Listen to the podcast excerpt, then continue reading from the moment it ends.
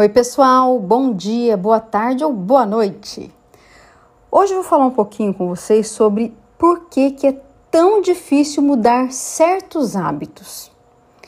Um dia você acorda de manhã e antes de tomar o banho, olha para o espelho, você se encara e enxerga os seus próprios olhos no reflexo. Você quer mudar, mas você está preso. Você está preso em um emprego que você não gosta, em um corpo fora de forma, em relacionamentos que vão de mal a pior.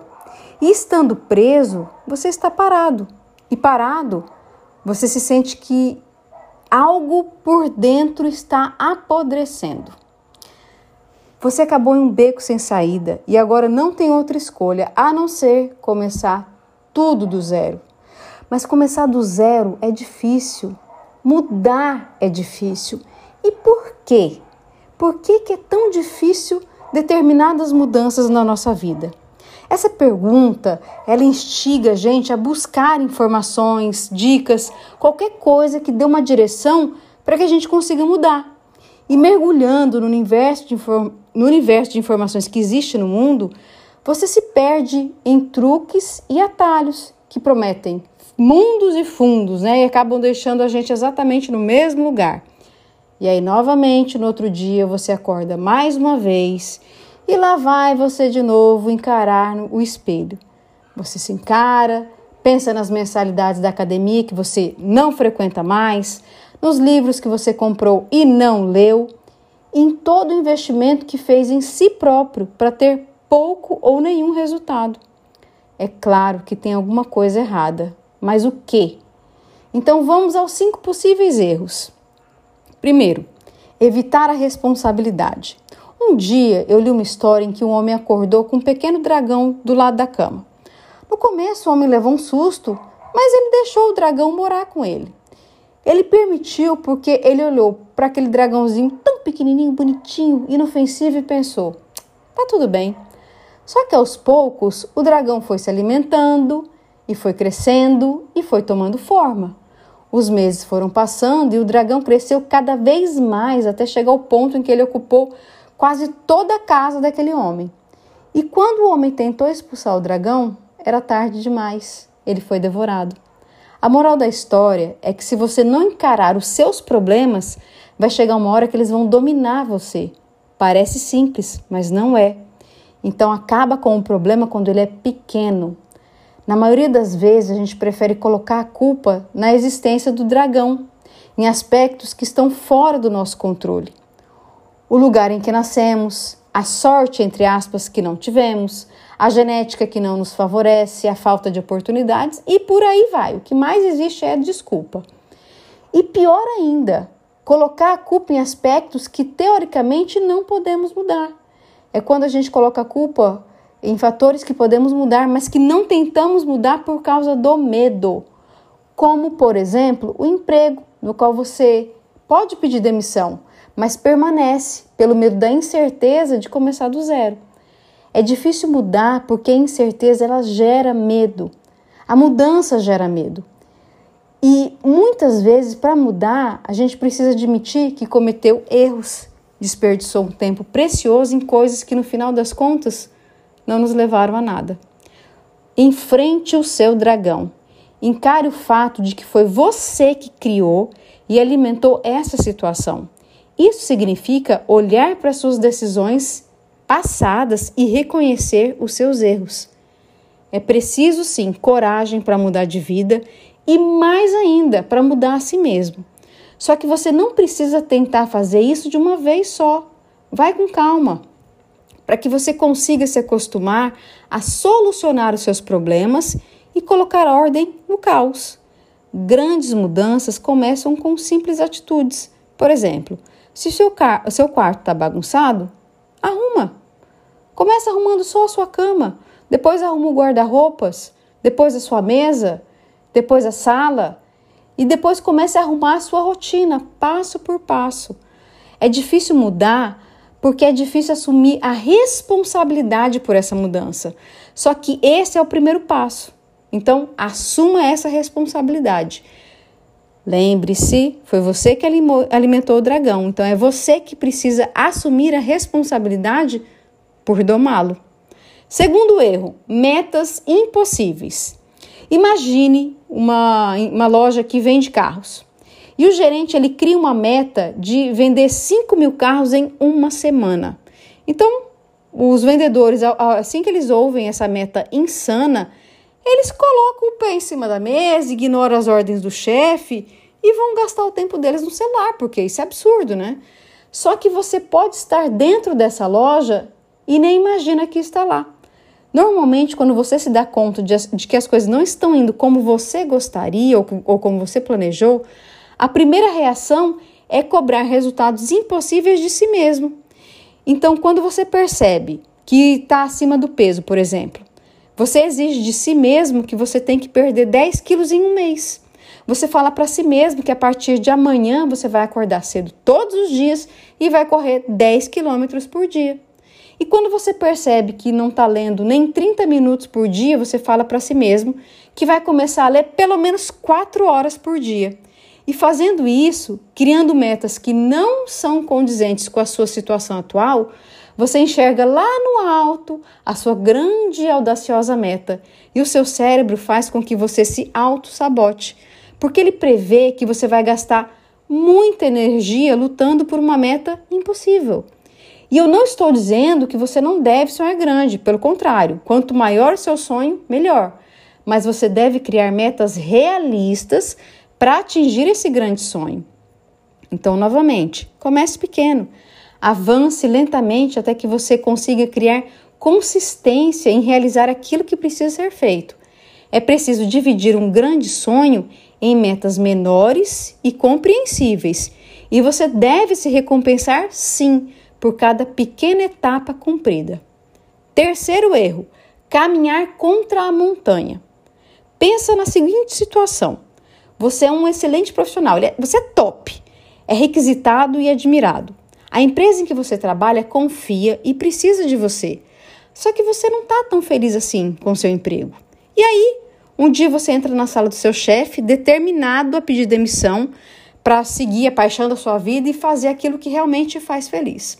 Você tinha planejado tudo o que você ia dizer e o seu discurso estava na ponta da língua, mas na hora que você começa a falar, você não consegue expressar nem 10% dos seus argumentos antes que o seu chefe fizesse uma contraproposta, prometendo pagar o dobro do seu salário atual, inclusive pelo dobro de trabalho e de estresse também.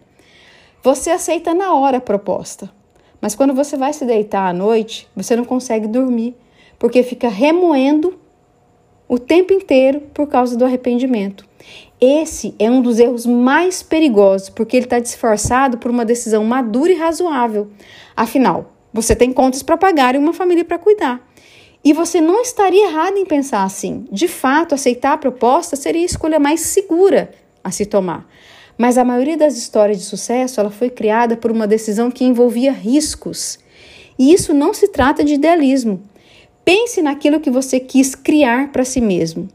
Pense naquilo que você queria ser. Pensou? Agora compare os seus antigos e grandes sonhos com a vida atual que você tem, com o que você se conformou em receber da vida. Será que vale mesmo a pena desistir de mudar a sua vida para melhor por uma alternativa, entre aspas, não tão ruim? Muitas vezes, alcançar os seus maiores objetivos não é apenas uma questão de saber qual direção seguir, mas também se manter na direção por melhores que sejam os motivos para se desviar dela. Em curto prazo, talvez você per perca sim algumas oportunidades, mas a sua recompensa será infinitamente maior em longo prazo. Então é preciso primeiro enxergar a sua montanha, a sua verdadeira montanha, a montanha que realmente trará realização pessoal para sua vida. Aí sim, depois que você sabe claramente qual é a montanha que você tem que escalar, escalar, tome decisões que permitam que você continue escalando ela. Porque ir contra a sua montanha certamente vai fazer com que você se torne uma pessoa triste e infeliz. E aí eu me lembro da máxima, né? Aquela da frase do, da Alice no País das Maravilhas. Para onde você vai, Alice? Eu não sei para onde ir. Então, se esse for o seu caso, qualquer lugar serve. Reflita. Quarto erro: acreditar em fórmulas mágicas. Um cirurgião plástico muito famoso, ele descobriu uma tendência curiosa nos seus pacientes. Quando ele, por exemplo, aplicava botox em uma pessoa, o paciente demorava em média 21 dias para se acostumar com aquele rosto novo. Esse médico ele observou o mesmo fenômeno em pacientes que tiveram membros amputados, que sentiam um membro fantasma por 21 dias. E essa descoberta levou esse médico a estudar os próprios hábitos e a notar que ele mesmo levava cerca de 21 dias para inserir novos hábitos na sua rotina. Então ele publicou a sua descoberta em um livro chamado Psychocybernetics, onde ele faz a observa observação de que é necessário o mínimo de 21 dias para que uma velha imagem mental se dissolva e uma nova seja formada. Algumas décadas depois, algumas novas descobertas surgiram. E uma pesquisa publicada no Jornal Europeu de Psicologia Social mostrou que uma pessoa cria um novo hábito entre 18 e 254 dias, sendo que, em média, 66 dias são necessários para que o um novo hábito se torne automático. Ou seja, a verdade é que não existe uma fórmula mágica pra, que vai mostrar para você como mudar a sua vida. Não existe um método milagroso que vai mudar a sua vida por você. É preciso tempo. Existe constância da sua parte. Existe a mudança de hábitos e um hábito leva tempo para ser criado. Alguns hábitos podem ser tão difíceis para você criar que chegam a levar mais de 200 dias. A questão é a seguinte: Quantas pessoas conseguem passar pela jornada difícil, árdua, até criarem novos, novos hábitos e de fato mudarem de vida? São poucas. É por isso que é tão difícil mudar. Inserir um novo hábito leva tempo e nem todas as pessoas estão dispostas a superar o tempo necessário. Além disso, você sempre vai se deparar com fórmulas mágicas que acabam desestimulando você ainda mais quando chega no final sem conseguir realizar o que você queria. Você sempre vai se deparar com afirmações do tipo: emagreça 10 quilos em quatro semanas, fique rico em um mês investindo na bolsa de valores, encontre o amor da sua vida em um dia. Quantas vezes você já se deparou com propostas parecidas? Métodos milagrosos que prometem mudanças radicais em pouquíssimo tempo existem aos montes. Mas a verdade é que a mudança real, Mudança que gera resultados duradouros só vem através de dedicação, prática e consistência. E o quinto erro, que é tentar agradar o mundo. Quando eu era mais nova, eu tentava de uma forma ou de outra agradar a todos. Eu tinha dificuldade para dizer não, para expor as minhas opiniões e ainda tenho muitas vezes. E para ser de fato quem eu era, para mostrar minha personalidade. E não tem problema nenhum em agradar os outros, muito menos as pessoas que você ama, exceto quando isso faz com que você não agrade a pessoa mais importante da sua vida, que é você mesmo. Vamos dizer que você queira diminuir a quantidade de álcool que você bebe no fim de semana. Mas toda sexta e sábado seus amigos chamam você para tomar uma. E mesmo não querendo ir, como você quer agradar os seus amigos, você não consegue dizer não. E assim você nunca muda. Para mudar de verdade, você vai ter que se impor diante dos obstáculos da vida. Mas se a sua preocupação primária for parecer uma boa pessoa diante do mundo, isso vai ser impossível.